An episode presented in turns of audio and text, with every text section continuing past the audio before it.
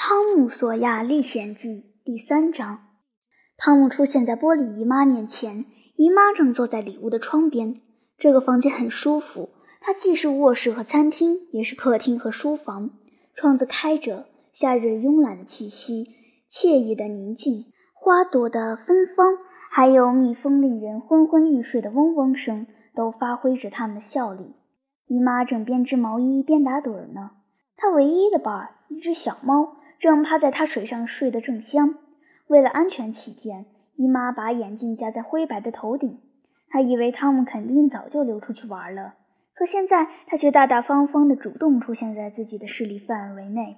姨妈大为惊讶，只听汤姆说：“姨妈，我现在能不能出去玩了？”“什么？这就想出去玩了？你的活儿干得怎么样了？”“全做完了，姨妈。”汤姆不许对姨妈撒谎，我可受不了。我没撒谎，姨妈，真的都做完了。汤姆的话，玻璃姨妈压根儿也不信。她要出去亲眼瞧瞧。如果这番话有百分之二十是真的，她就已经很满意了。当她看见整条刷好的栅栏，应该说是精心刷过，并且刷了不止一次，就连靠近地面的最底下一条都额外刷好的栅栏时，她的震惊无以言表。姨妈说：“哈，真没想到！不得不承认，汤姆，只要有心，你还是可以干得很好的。”为了稀释这份赞美，他又加上一句：“不过我还是得说，你有心的时候可真是太少了。”行了，去玩吧，别忘了按时回家，要不我可得抽你。汤姆的表现实在叫姨妈喜出望外，于是他把汤姆带进储藏室，给他挑了一只上好的苹果，顺便上了一课，教育他只有通过诚实劳动，而不是淘气胡闹换来的果实才会。格外珍贵和香甜。最后，姨妈愉快地引用了一番圣经作为结语，而汤姆则顺便勾了一只甜甜圈。汤姆连蹦带跳地走出储藏室，看见西德正踏上屋外的楼梯，打算去二楼的里屋。泥巴团就在手边，转眼间便飞得满天都是。西则遭到泥巴雨的狂轰滥炸。等玻璃姨妈回过神来，准备出手相救，已经有六七个泥巴团顺利完成任务，而汤姆早就翻过篱笆，跑得无影无踪。家里倒是有一张大门，但通常情况下，汤姆是来不及用的。现在他心里舒坦了，总算是大仇得报。都怪西的多嘴讲什么黑线，害得汤姆吃了苦头。汤姆避开大路，从姨妈家的牛棚后头出去，走进一条泥泞的小胡同。他很快便逃脱了抓捕，不会挨罚了。于是他加紧步伐赶去村子里的空地，因为两大军事阵营要在那里决一死战，这是早就约好的事情。汤姆是其中一个阵营的将军，而乔哈帕则是另一帮的首领。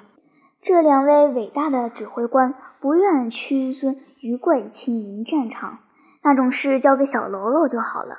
他们要坐在一高处，通过副官发号施令，指挥战场。战斗漫长而艰苦，最终他们的军队大获全胜。接下来，双方清点阵亡人数，交换战俘，商量好下一次交战的原因，再定好下一次交战的日期。之后，士兵们列队开走，汤姆自己打道回府。他经过杰夫·萨切尔的家，看见花园里有个新来的小女孩，是个蓝眼睛的小美人，一头金发扎成两条长辫子，身穿洁白的夏日连衣裙，底下露出衬裤的蕾丝边。这位刚刚得胜的战斗英雄，一枪未打便缴械投降。某位艾米·劳伦斯小姐立马被他忘得一干二净，连个影子都没有留下。他曾经爱艾米，爱得忘了一切。他曾经认为这份爱情最最真挚和热烈。现在看来，这场可怜的小恋爱不过稍纵即逝。他曾经花了好几个月想要赢得她的芳心，而他刚在一周前给予了回应。仅仅是七天呀！那时候，汤姆还是世界上最快乐、最骄傲的男孩。然而，此刻，艾米就像结束拜访的陌生人，立即被汤姆扫地出门了。汤姆偷偷地向新来的小天使投去爱慕的神情。他发现小女孩也注意到了自己，于是假装不知道女孩的存在，开始一个劲儿地耍宝。想用各种各样可笑的男孩子把戏赢得小姑娘的崇拜。他在女孩面前犯了好一阵蠢。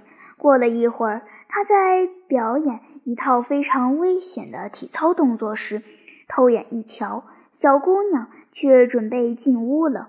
汤姆赶紧靠到栅栏上头，做出哀怨的表情，希望女孩能多留一会儿。女孩在台阶上停了几秒钟，还是继续朝大门走去。女孩的脚踏进门槛，只听男孩大声地叹了口气。不过他很快又喜上眉梢，因为女孩在进屋之前将一朵三色堇丢过了栅栏。男孩跑上前，在离花朵几步远的地方停了下来。他手搭凉棚，突然望向大街。假装在那个方向看见了什么好玩的事，接着他捡起一根稻草，使劲往后仰着头，把草棍顶在鼻子上找平衡。就这样，他不停地左挪右闪，经过一番不懈的努力，离那朵三色堇好歹是越来越近。最后，汤姆的赤脚总算碰到了小花。他用灵巧的脚趾头捉住花朵，单脚起蹦，带着宝贝消失在了街角。不到一分钟，他又出现了。就在那一分钟里，他已经把小花别在了外套里面，靠近心脏的位置，也有可能是靠近胃，毕竟他并不精通解剖学。不过好在汤姆并不在意小细节。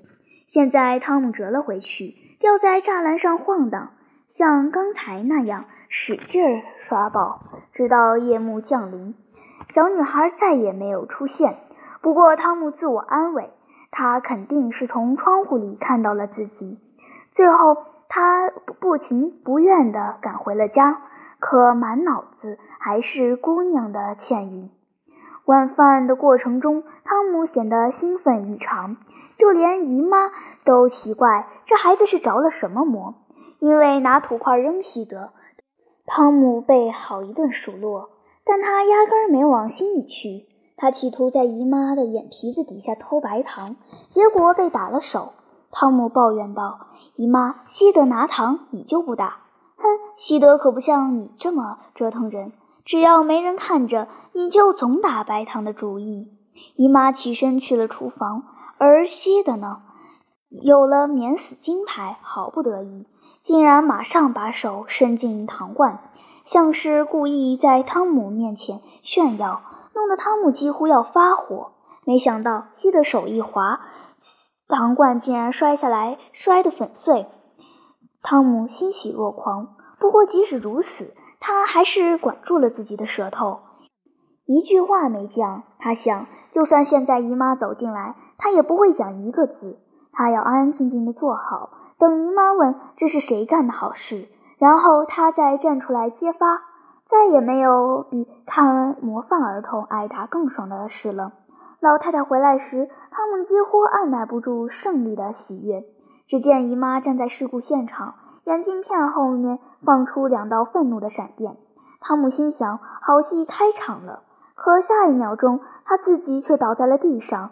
眼看有力的大手高高扬起，准备再揍第二下，汤姆不禁大喊：“等下，干嘛打我呀？是西德摔坏的。”姨妈的手停在半空，她愣住了。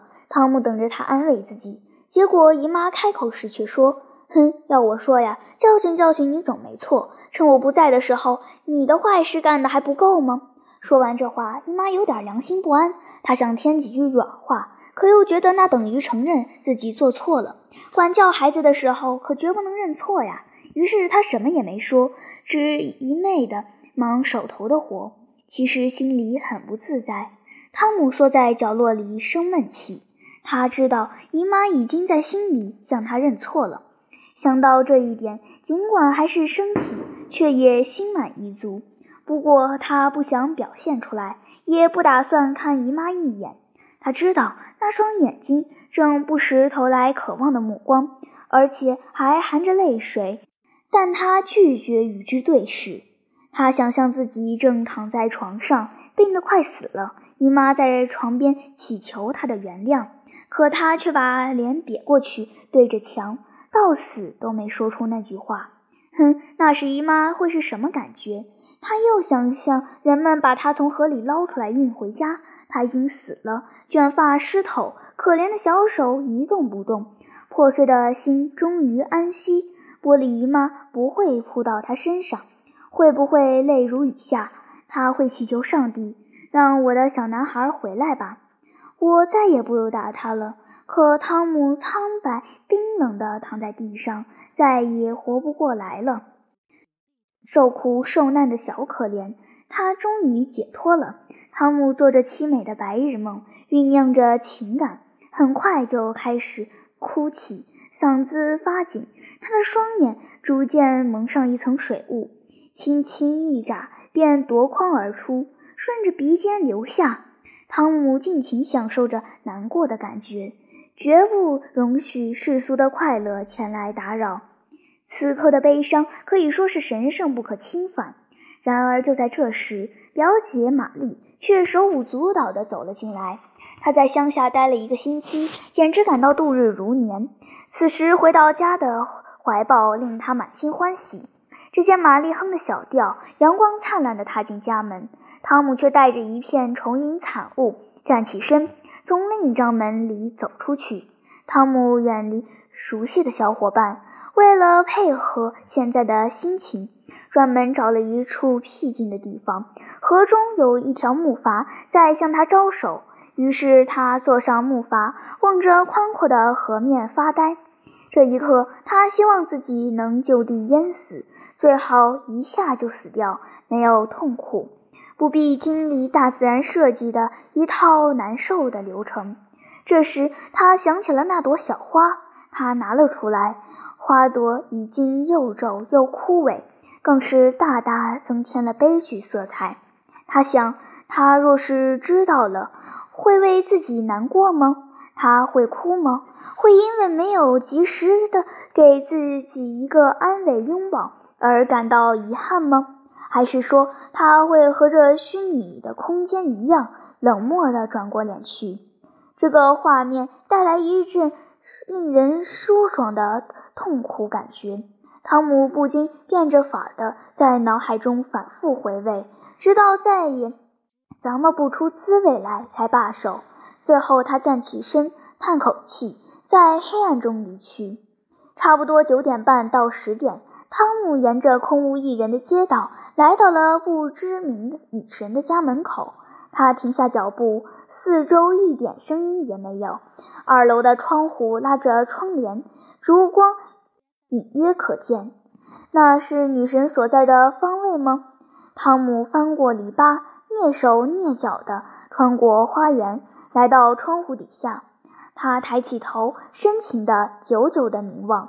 然后他躺在了窗户底下，面孔朝天，双手放在胸前，紧握那朵枯萎的小花。他即将这样死去，飘零在冷漠的人世间，无家可归，无处可藏，没有一双善良的小手为他拂去眉间死亡的尸气。当巨大的痛苦来袭，也没有一张关爱的面孔能俯身给予他怜悯。当早晨愉快的来临，他将看见窗外的一切。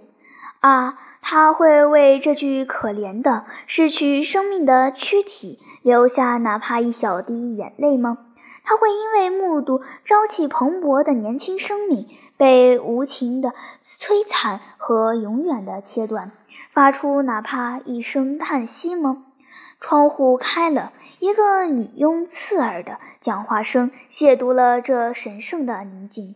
紧接着，一大桶水把这位殉情者的遗体浇了个透心凉。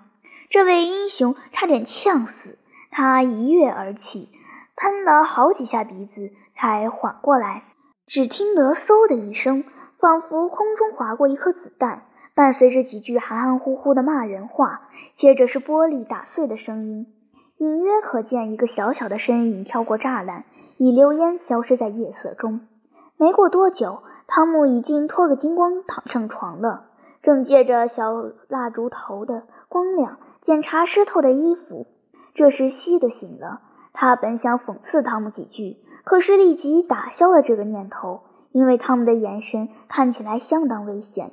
汤姆懒得做祷告，直接睡了过去。这笔账被西德暗暗记在了心里。